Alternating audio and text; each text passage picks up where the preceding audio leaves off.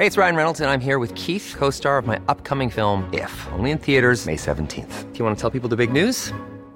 All right, I'll do. Sign up now and you'll get unlimited for $15 a month in six months of Paramount Plus Essential Plan on us. Mintmobile.com slash switch. Upfront payment of $45 equivalent to $15 per month. Unlimited over 40 gigabytes per month. Face lower speeds. Videos at 480p. Active Mint customers by 531.24 get six months of Paramount Plus Essential Plan. Auto renews after six months. Offer ends May 31st, 2024. Separate Paramount Plus registration required. Terms and conditions apply if rated PG.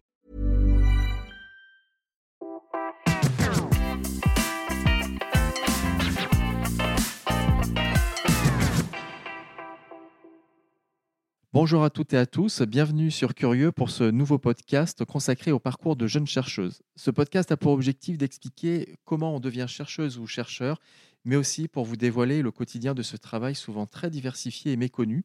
Aujourd'hui, pour ce nouveau numéro, nous accueillons Aude Bernheim. Bonjour Aude Bernheim. Bonjour. Nous allons voir tout au long de cet entretien comment vous êtes devenue chercheuse, mais aussi vos thématiques actuelles de recherche. Et tout d'abord, qui êtes-vous, Aude Bernheim? Où travaillez-vous aujourd'hui et sur quelle recherche? Alors, je dirige aujourd'hui un laboratoire à l'Institut Pasteur autour de la question de comment les bactéries se défendent contre leur virus. Est-ce que ça peut nous enseigner sur nos systèmes immunitaires à nous, les humains? Très bien, il y a quelques métiers passion et d'autres, la majorité certainement, qui sont des métiers qu'on aime ou, pas d'ailleurs sans être passionné.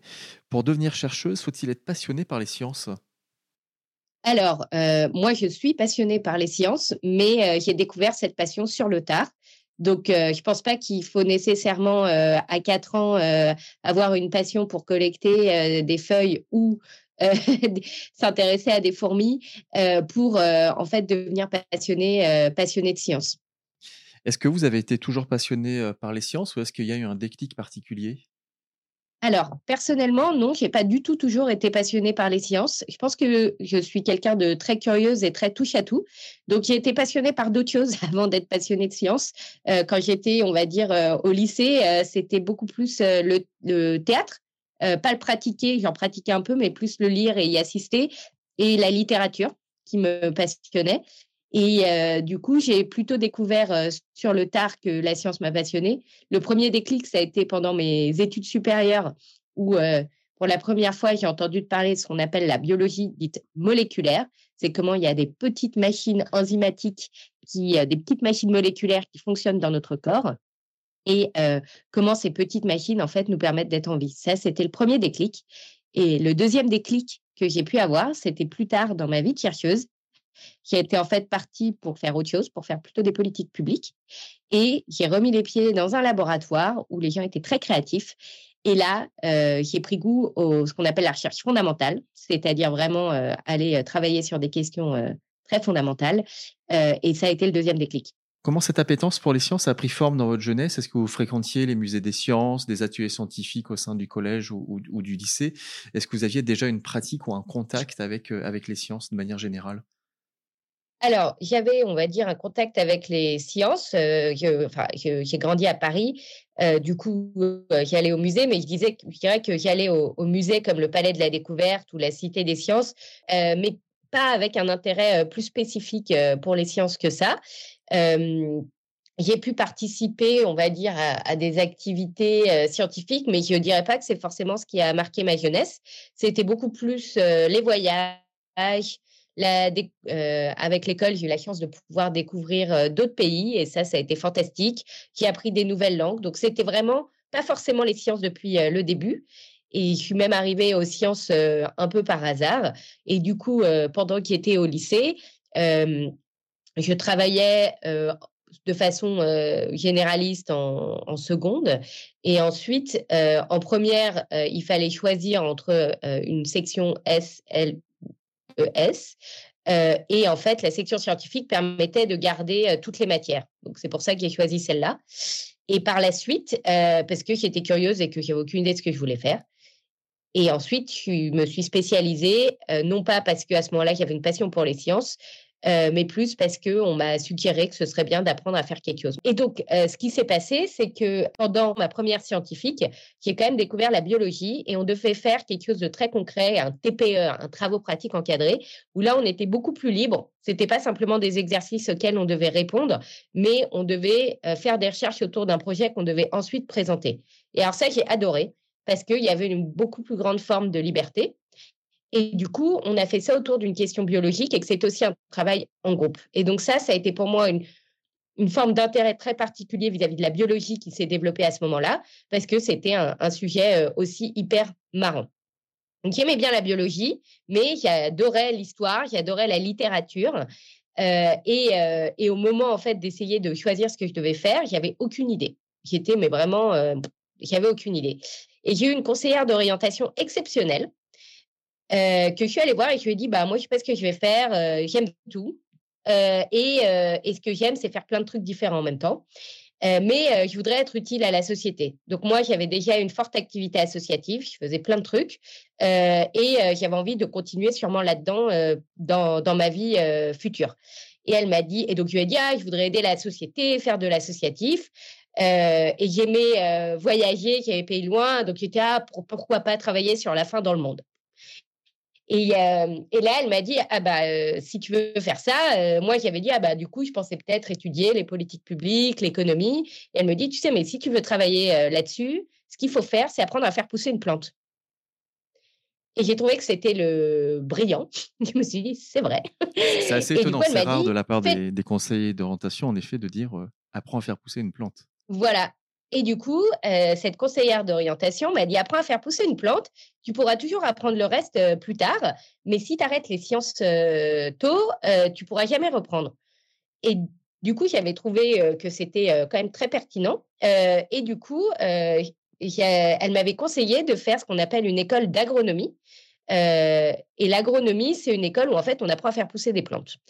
Et pour faire ça, il faut faire une classe préparatoire en biologie.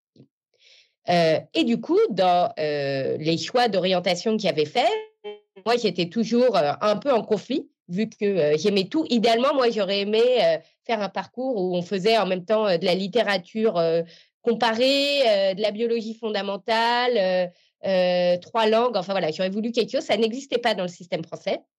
Et, et donc, du coup, j'avais dit que je laisserais le hasard décider. Donc, j'avais mis en premier vœu une classe préparatoire en bio et en deuxième vœu, une fac de littérature en lettres modernes, puis une autre classe préparatoire, puis euh, une autre fac de littérature en lettres modernes.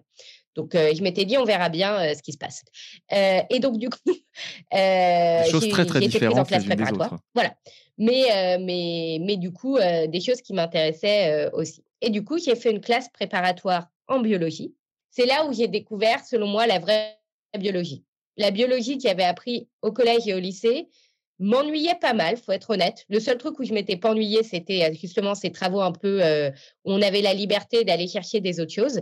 Parce qu'avant, la biologie euh, au collège et au lycée, on apprenait plein de trucs par cœur qu'on devait recracher. Et alors ça, ça ne m'intéressait pas du tout. ce qui m'intéressait, par contre, c'était plus quand on avait des documents qu'on devait analyser, etc. Mais le côté savoir par cœur à, à recracher, vraiment, c'était pas mon truc. Et du coup, en classe préparatoire, j'ai découvert la vraie biologie, c'est-à-dire bah, un monde où rien n'est certain, euh, où il faut comprendre des choses euh, qui vont du microscopique au macroscopique et euh, aussi de comprendre comment le savoir a été créé. Parce que quand on entre dans ces études supérieures-là, tout d'un coup, on nous assène plus un savoir qu'il faut apprendre par cœur, mais on nous explique comment les gens ont réussi à comprendre ces choses-là. Et ça, le jour où j'ai découvert ça, j'ai trouvé ça extraordinaire que des gens arrivent à déduire des trucs super compliqués, ou d'ailleurs super simples, à partir, on va dire, de petits indices. C'est un peu comme euh, des histoires de détectives où il fallait collectionner les indices pour essayer de reconstruire une histoire, de comment ce savoir avait été fait. Et du coup, euh, ça, c'était euh, la découverte de la biologie pendant la classe, préparatoire. Très bien. Alors, votre conseillère d'orientation vous a mis un peu le pied à l'étrier par, par cette phrase incroyable. pour autant, est-ce que quand on est jeune, il est facile de se projeter dans une carrière scientifique? Je ne peux pas répondre pour, pour tout le monde, mais en tout cas, moi, personnellement, je ne me voyais pas être scientifique. Je pense que j'avais beaucoup de stéréotypes. pour être très Alors, Stéréotype ah bah moi je trouvais que je savais pas ce que c'était par exemple qu'être ingénieur, mais ça avait pas l'air d'être des gens très fun quoi. ça avait pas l'air des gens qui avaient une vie super rigolote. Euh, je les imaginais un peu à avoir une vie un peu monotone, euh, pas très marrante. Donc ça, ça me m'intéressait pas trop. Euh, autre Voilà, je pense que la science qu'on apprend au collège et au lycée, en fait, c'est très bah, justement didactique, sérieux. C'est c'est pas très créatif. Moi, j'imaginais que la science, dû au fait de la façon dont elle était enseignée au collège et au lycée, qui était, après, c'est peut-être aussi certains des professeurs que j'avais eu qui trouvaient été très sérieuses, ça manquait un peu de, de grain de folie, d'une certaine manière. Et peut-être parmi les autres stéréotypes, je pensais qu'il fallait faire que ça, quoi. Que beaucoup de scientifiques, dans leur vie, voilà, étaient intéressés par un seul truc et que pour être bon en sciences, il fallait s'intéresser à ce truc-là. alors que moi, justement, ce qui m'intéressait, c'était de m'intéresser à, plein de choses très différentes, quoi. Donc voilà, ça fait parmi, partie des, des stéréotypes que j'avais. Et, et, là, je parlais de la science, que je ne savais même pas ce que c'était que la recherche vraiment bien. Euh, à plein d'égards, euh, à quoi ça consistait. Voilà.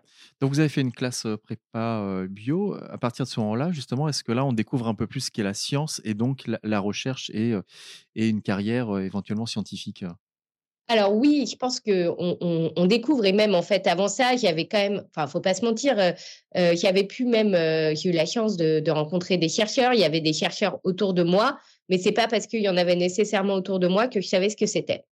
Et je pense que pendant la prépa bio, j'ai commencé à sentir un peu plus ce que c'était. mais par contre, moi, à ce moment-là, j'étais quand même très portée sur l'idée que ce n'était pas pour moi. J'avais toujours aimé comprendre la biologie, ça j'adorais. J'avais toujours aimé l'idée que on puisse euh, recréer du savoir euh, à partir de ces petites histoires de, de détectives, à partir de plein d'indices différents. Mais par contre, pour moi, la recherche, c'était autre chose. C'est-à-dire qu'on on était mis face à des gens euh, qui étaient des, chercheurs et des chercheuses, et on nous disait, ah oui, pour faire de la recherche, c'est quatre ans pour comprendre la fonction d'une protéine. Et alors, moi, il me dit, mais c'est pas possible, il faut être méga méticuleux, il faut avoir de la patience, euh, euh, ça a l'air, euh, voilà, quelque chose où il faut être super patient et, et attendre sur le temps long, et, et c'était pas du tout mon caractère, quoi. Et les chercheurs qu'on avait en face de nous, on sentait que bah, l'impact qu'ils pouvaient avoir sur la société en, un temps court était, était, était, pas évident du tout, et, pour moi, ça dénotait qu'il fallait une certaine passion euh, pour un sujet que pour le moment, je n'avais pas du tout euh, eu d'une certaine manière. Moi, ce que j'aimais, c'était toute la biologie, c'était découvrir tout ce qui se passait. Euh, c'était pas me concentrer sur un micro détail, micro sujet qu'il fallait éclairer.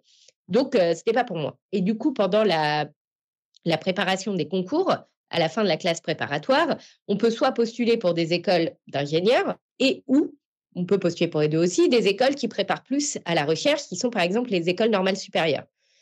Et euh, j'ai dit à ce moment-là, de toute façon, moi, je ne postulerai pas aux écoles normales supérieures parce que j'ai toujours aucune idée de ce que je veux faire dans la vie. Mais il y a un métier que je ne veux pas faire, c'est de la recherche. J'étais sûre. Ah oui, pas de recherche alors.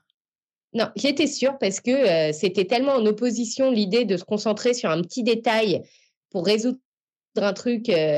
voilà, ça me paraissait pas du tout quelque chose qui, qui était fait pour moi. Quoi. Je me voyais pas du tout faire ça. C'était c'était c'était pas des gens comme moi qui faisaient ça.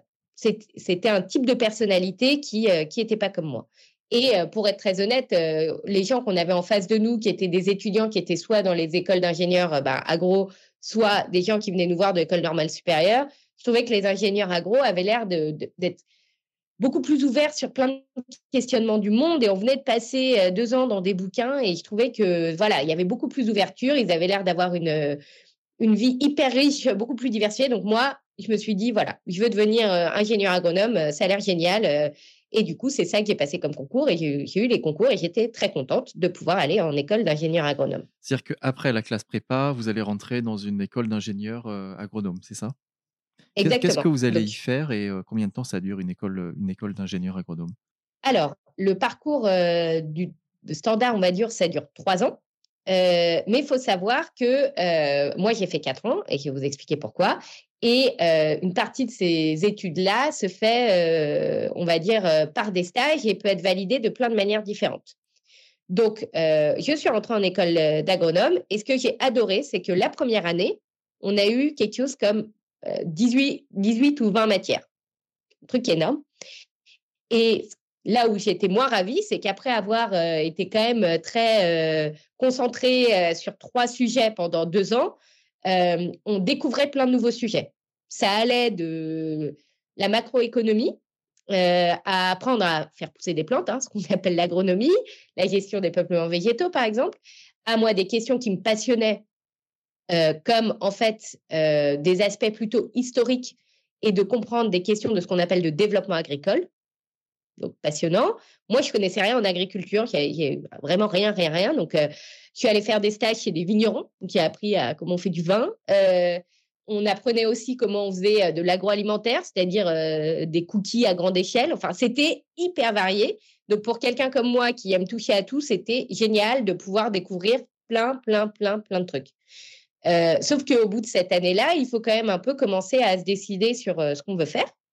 Et du coup, moi, à ce moment-là, ce qui m'intéressait vraiment, euh, c'était bah, de revenir, on va dire, à mes, premiers amours autour de, questions, on va dire, bah, au final d'agriculture, mais, mais d'un point de vue plutôt politique publique, et donc qui était passionné d'économie agricole et de politique agricole économique.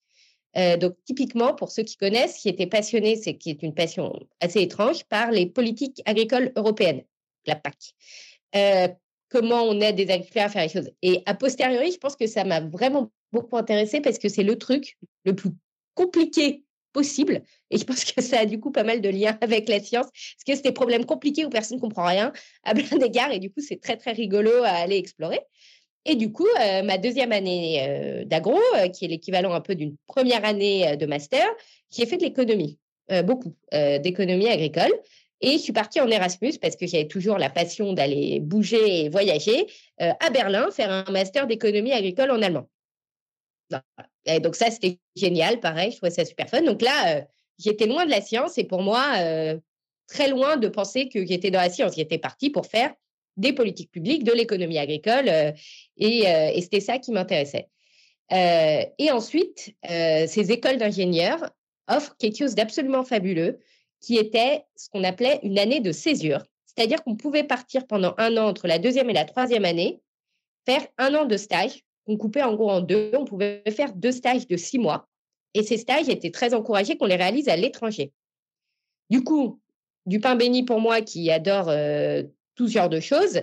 Et du coup, j'avais euh, assez rapidement trouvé un premier stage à Washington, à l'ambassade de France en économie agricole. Et un deuxième stage que j'avais trouvé à la base pour aller étudier ce qu'on appelle du microcrédit à Madagascar. Euh, donc, euh, pour aller faire ça après Berlin. Donc, tout semblait bien. Et pendant cette année-là, j'ai fait un autre voyage où j'ai découvert pour la première fois la Chine en vrai. Il se trouve que par curiosité, pendant qu'il était au collège et au lycée, j'avais étudié le chinois euh, et j'avais lu pas mal de littérature chinoise. Et du coup, j'étais assez curieuse d'aller voir le pays. Et quand je suis allée là-bas, donc pour la première fois, j'avoue qu'il était fasciné parce que c'était un pays qui était tellement différent de tout ce que j'avais pu connaître et voir que j'ai trouvé ça hyper intéressant. Et du coup, j'ai un peu changé mon fusil d'épaule. Et en même temps, ça faisait du coup un an que je faisais plus du tout de biologie et la biologie fondamentale me manquait. Et là, je me suis dit, ah bah, faisons d'une pierre deux coups. En fait, je vais pas aller à Madagascar, je vais essayer de trouver un stage en biologie, mais en Chine. Comme ça, ça me permettra d'aller en Chine, euh, vivre un peu en Chine, voir ce que, comment c'est et euh, faire un peu de bio.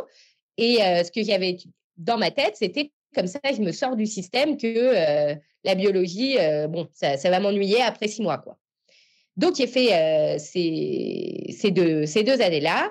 Euh, et en fait, en parallèle euh, donc, de, ce, ce, de ces stages qui étaient euh, à Washington et, à Shanghai,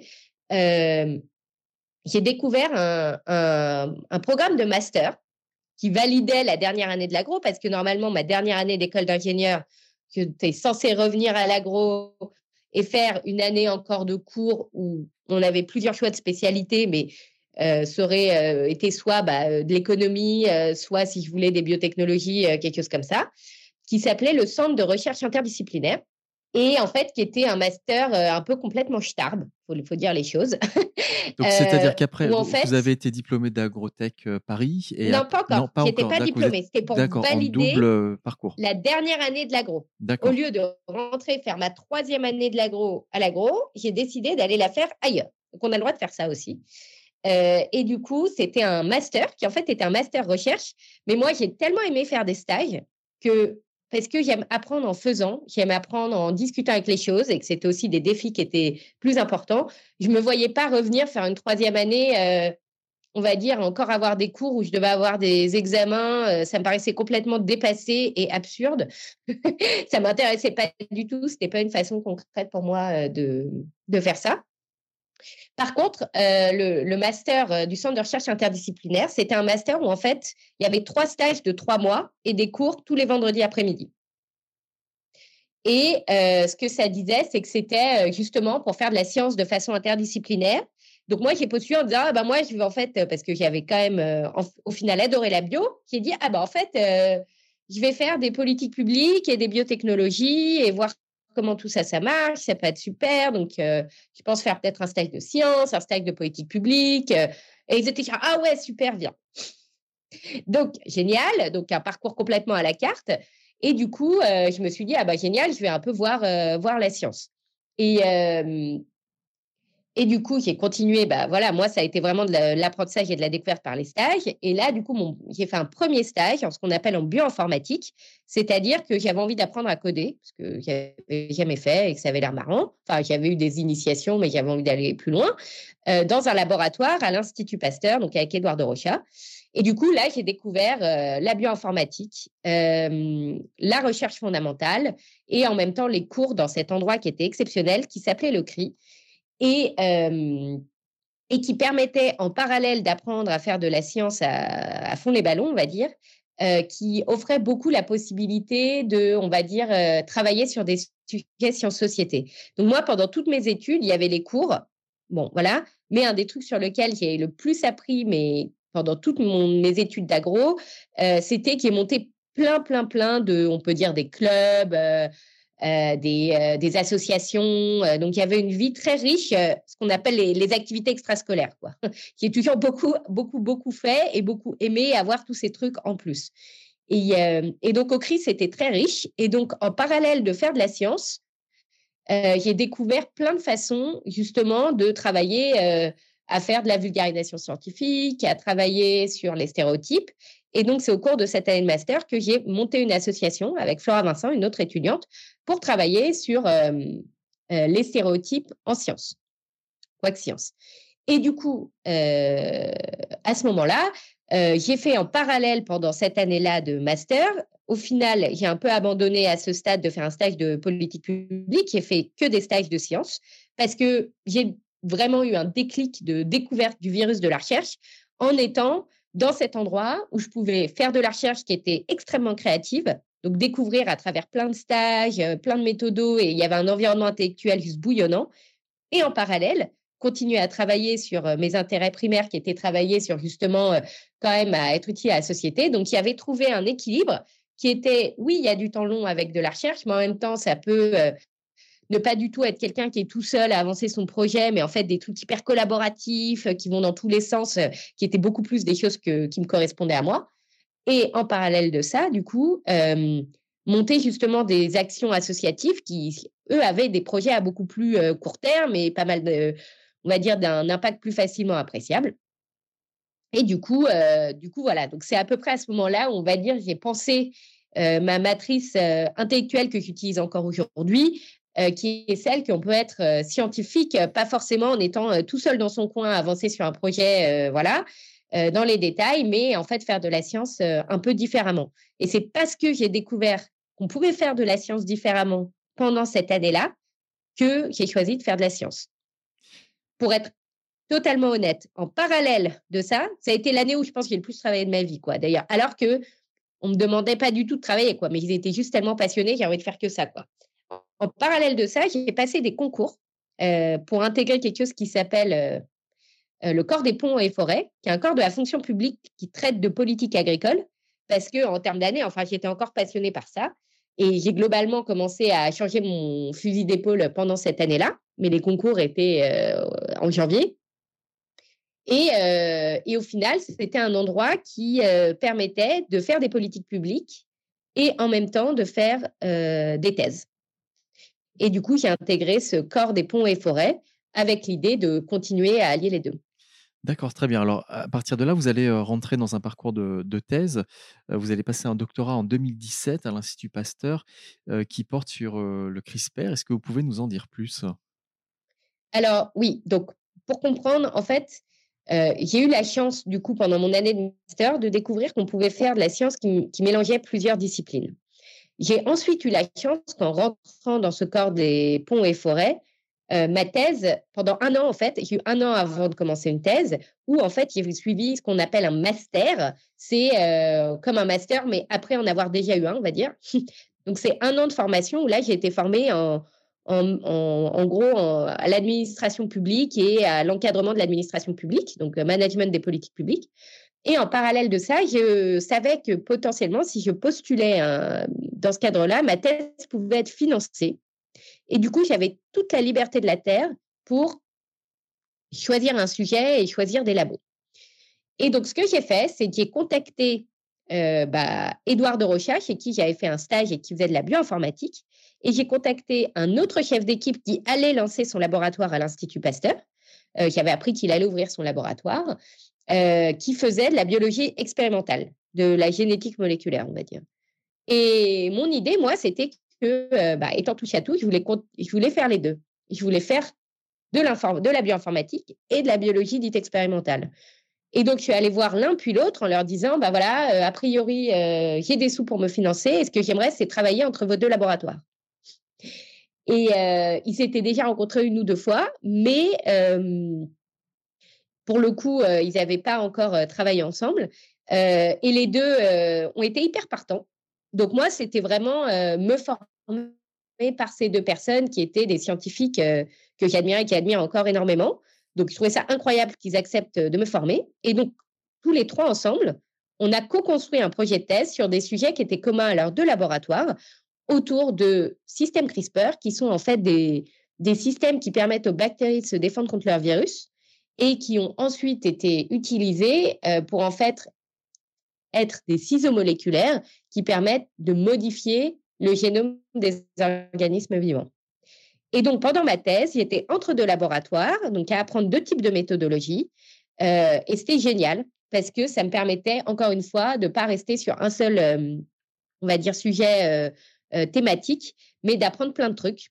Et en parallèle de ma thèse, j'étais toujours extrêmement active dans l'association que j'avais cofondée. Donc voilà, je pense que moi, mon parcours, c'est vraiment la recherche euh, pas du tout euh, centré sur euh, un projet, une spécifique chose. Et je dis pas que c'est mal, mais c'était juste pas qui j'étais. C'était mon parcours de recherche, c'est vraiment beaucoup de choses en parallèle et en même temps, parce que j'ai toujours eu beaucoup d'intérêts assez divers. Oui, un parcours très très diversifié, pour pas dire extrêmement diversifié, avec quasiment touche à tout en fait dans des disciplines très très différentes. Après votre doctorat, vous allez réaliser un post-doctorat en Israël. Pourquoi faire un post-doctorat et quel a été votre sujet de, travail? À la fin de ma alors moi j'ai fait une thèse en pensant que je travaillerais pas dans la recherche. Hein. Toujours pas. même, même après la thèse obtenue, la recherche, ce n'est pas votre, votre ambition. Non, non, après la thèse. Quand j'ai commencé une thèse, je pensais qu'elle allait encore revenir aux politiques publiques. donc c'était un peu mon idée.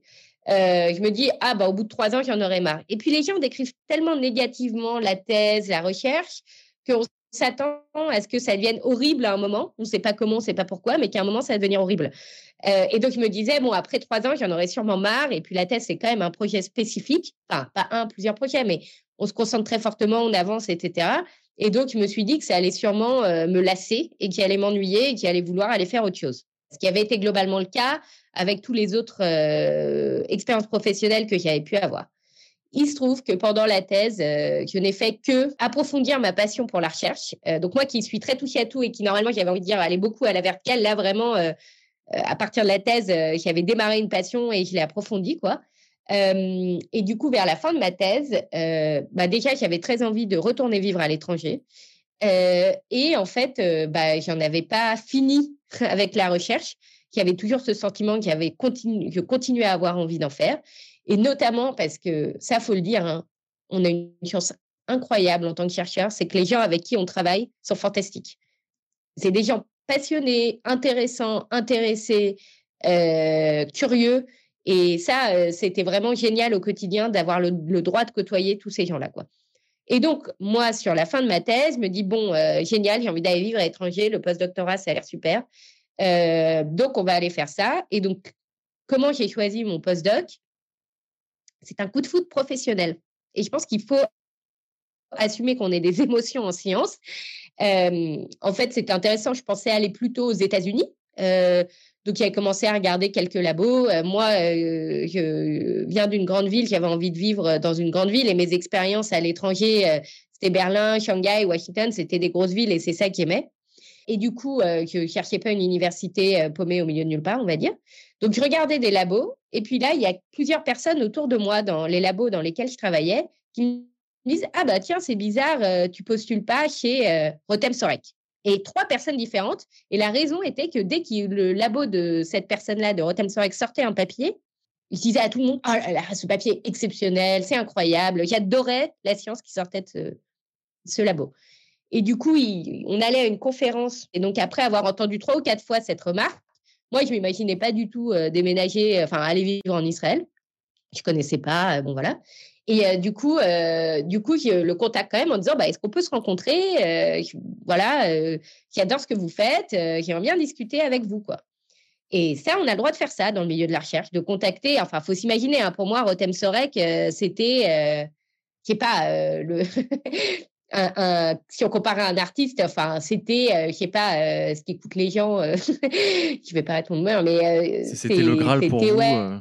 Eh, pop star, quoi. Enfin, c'est la pop star, quoi. C'était la personne euh, euh, qui faisait euh, la meilleure science, qui, était, qui faisait des trucs incroyables. Et donc, on peut écrire un mail et aller rencontrer son idole, quoi.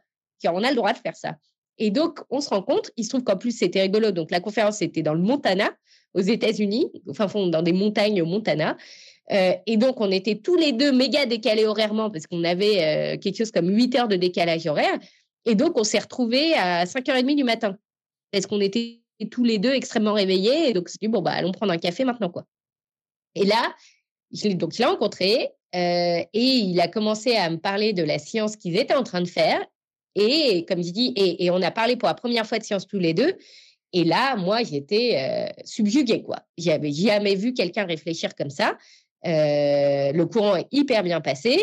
le reste de la conférence, pour être honnête, il y a vachement de mal à me concentrer parce que j'étais complètement fascinée par ce qu'on s'était dit. Et je suis quelqu'un d'assez impulsif.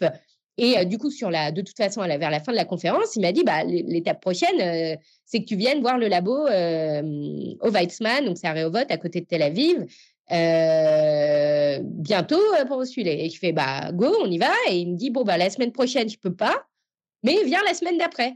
Et je fais bah, d'accord. Ah oui, c'est rapide. et du coup, je rentre à Paris, je viens visiter le labo, donc pour faire en fait un entretien en bonnet du forme. Là, je découvre un endroit euh, extraordinaire qui est le Weizmann Institute, vraiment euh, fantastique, euh, que j'avais déjà vu quand même une première fois, mais genre discuter avec les gens, voilà.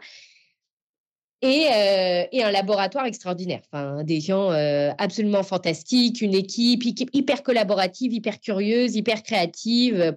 Bon, voilà. À la fin de la journée, du coup, on me Rotem Sorek me dit bon, souvent, j'attends un peu, mais là, vraiment, c'est très bien passé. Donc, on va te proposer un, poste de postdoc. Euh, et donc, normalement, euh, on est censé demander bah, combien on est payé. Je vais prendre deux jours pour réfléchir.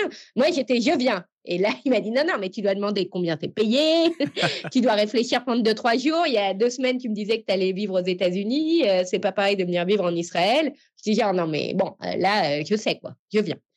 Et du coup, quelques mois plus tard, je débarquais là-bas pour mon postdoc. Et du coup, pendant mon post-doctorat, on a découvert hein, des nouveaux systèmes de défense de, des bactéries contre leurs virus. Et ça a été une expérience euh, extraordinaire à tout point de vue. Euh, une aventure scientifique extraordinaire, une aventure humaine incroyable. On a fait des grosses découvertes pendant cette période-là avec toute l'équipe. Euh, et ça m'a appris à faire la science de façon très différente de la façon dont la science est faite en France. C'est de la science très interdisciplinaire, euh, extrêmement ambitieuse euh, euh, et, juste une vision de Rotem une vision scientifique fantastique. Et d'être dans le cœur de la machine, de voir comment tout ça marche, un enthousiasme débordant, quoi, enfin, de tout ce qui sortait de là-bas. Donc, donc c'était génial. C'était le, mmh, vraiment le fit parfait pour moi. Et ça a été trois ans fantastiques, quoi. Et donc, ensuite, je suis revenue en France avec l'idée de monter une équipe autour de ces thématiques et un peu avec cette, cette, idée de faire aussi de la science interdisciplinaire. voilà, pour démarrer un labo. Et donc toujours dans cet objectif de, pratique très très ouverte. Euh, avant de passer à ce que vous faites aujourd'hui à, l'INSERM dans votre laboratoire, euh, est-ce qu'il est plus compliqué euh, quand on est une, jeune fille de, de faire ce parcours scientifique que, vous avez eu, certes très diversifié, mais de, du lycée à la prépa où il y a peut-être une majorité de, garçons, pareil après à, à Agrotech. comment, comment une jeune fille le vit? Est-ce que c'est simple comme parcours? Plusieurs choses. Déjà, euh, moi, j'étais dans, j'ai étudié, j'ai étudié la biologie.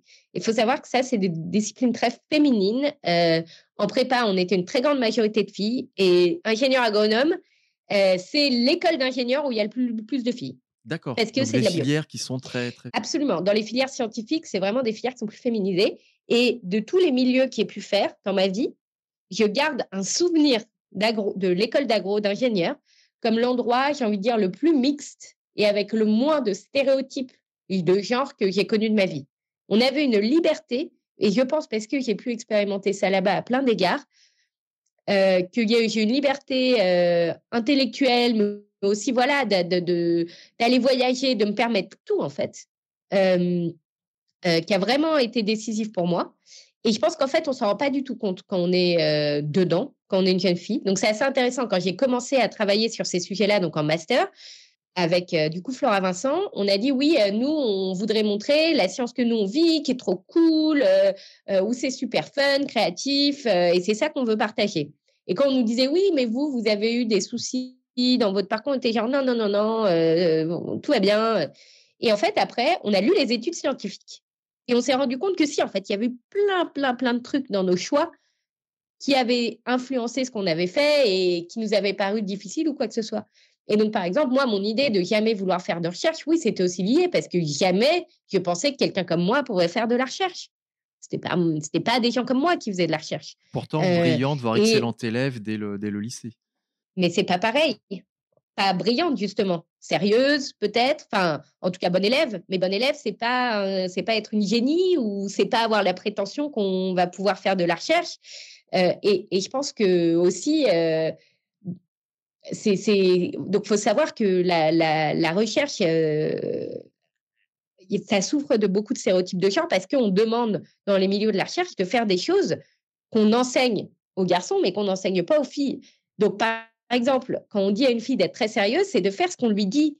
On nous apprend à répondre bien aux exercices, à faire ce qu'on nous dit. On ne nous apprend pas à aller au-delà du connu à ce qu'il faut faire, c'est aller à l'aventure ou quoi que ce soit. C'est quelque chose qu'on va beaucoup plus autoriser aux, hommes de se projeter là-dedans et aux petits garçons, du coup, par défaut.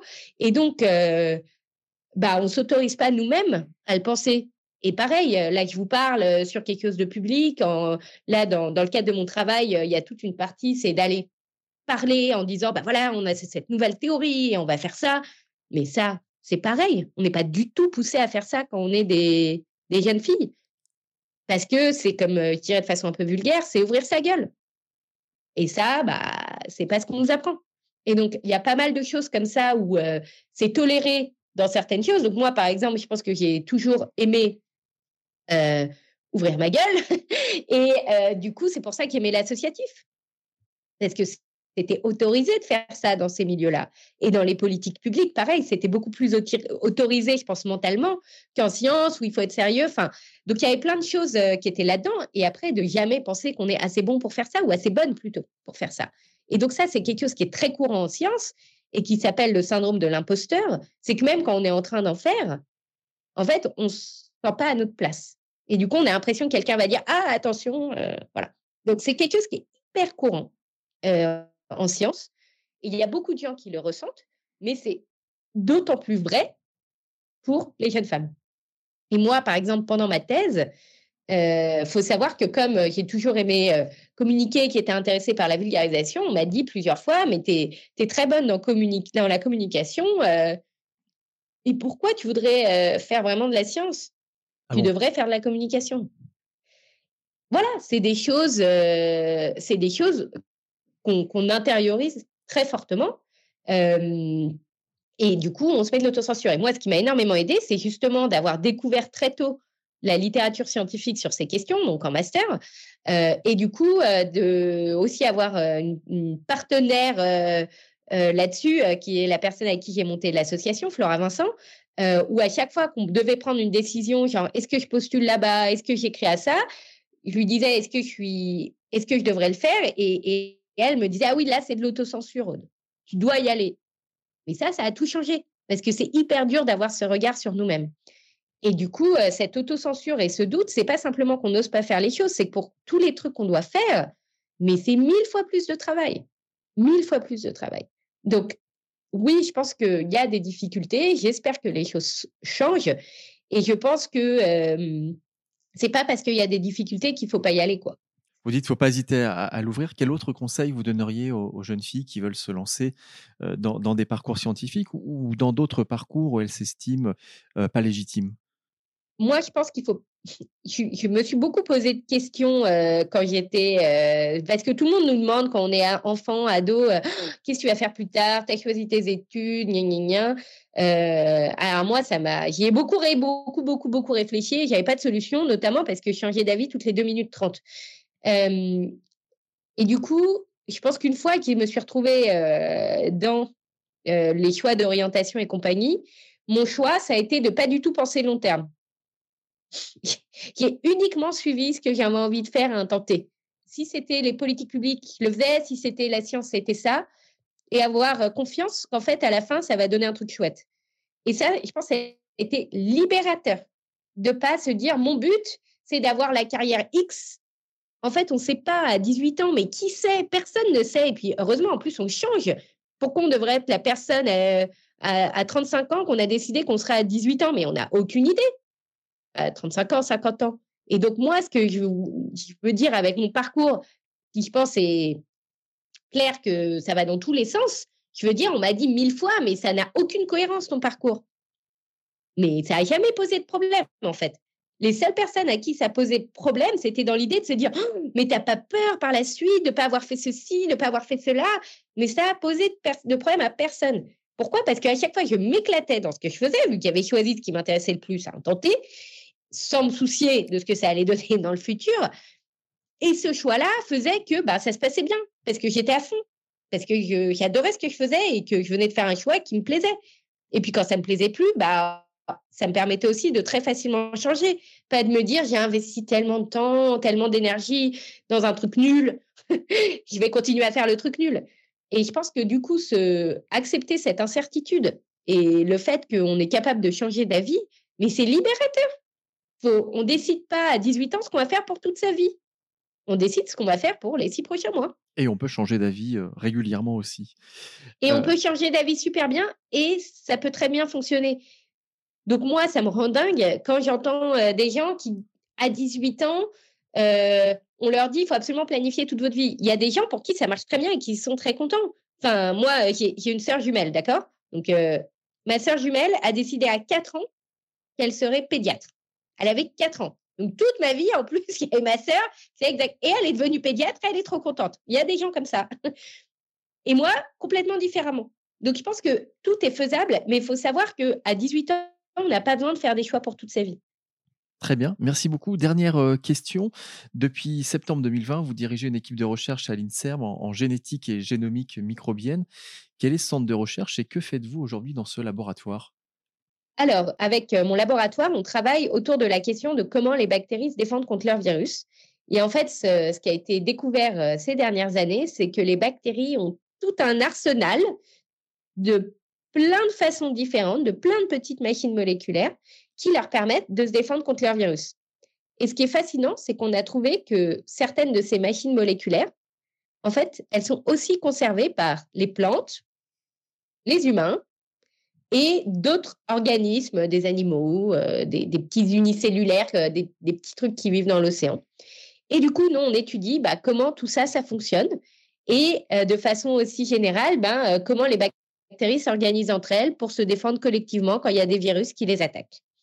Et on explore ça en utilisant plein, plein, plein de méthodologies différentes, et notamment en mélangeant beaucoup ce qu'on appelle la biologie computationnelle, donc des gens qui sont sur un ordinateur et qui codent et qui regardent notamment ce qui est dans l'ADN, donc dans le génome euh, des bactéries et des organismes comme les animaux ou les humains, et en faisant des expériences, c'est-à-dire euh, avec des pipettes.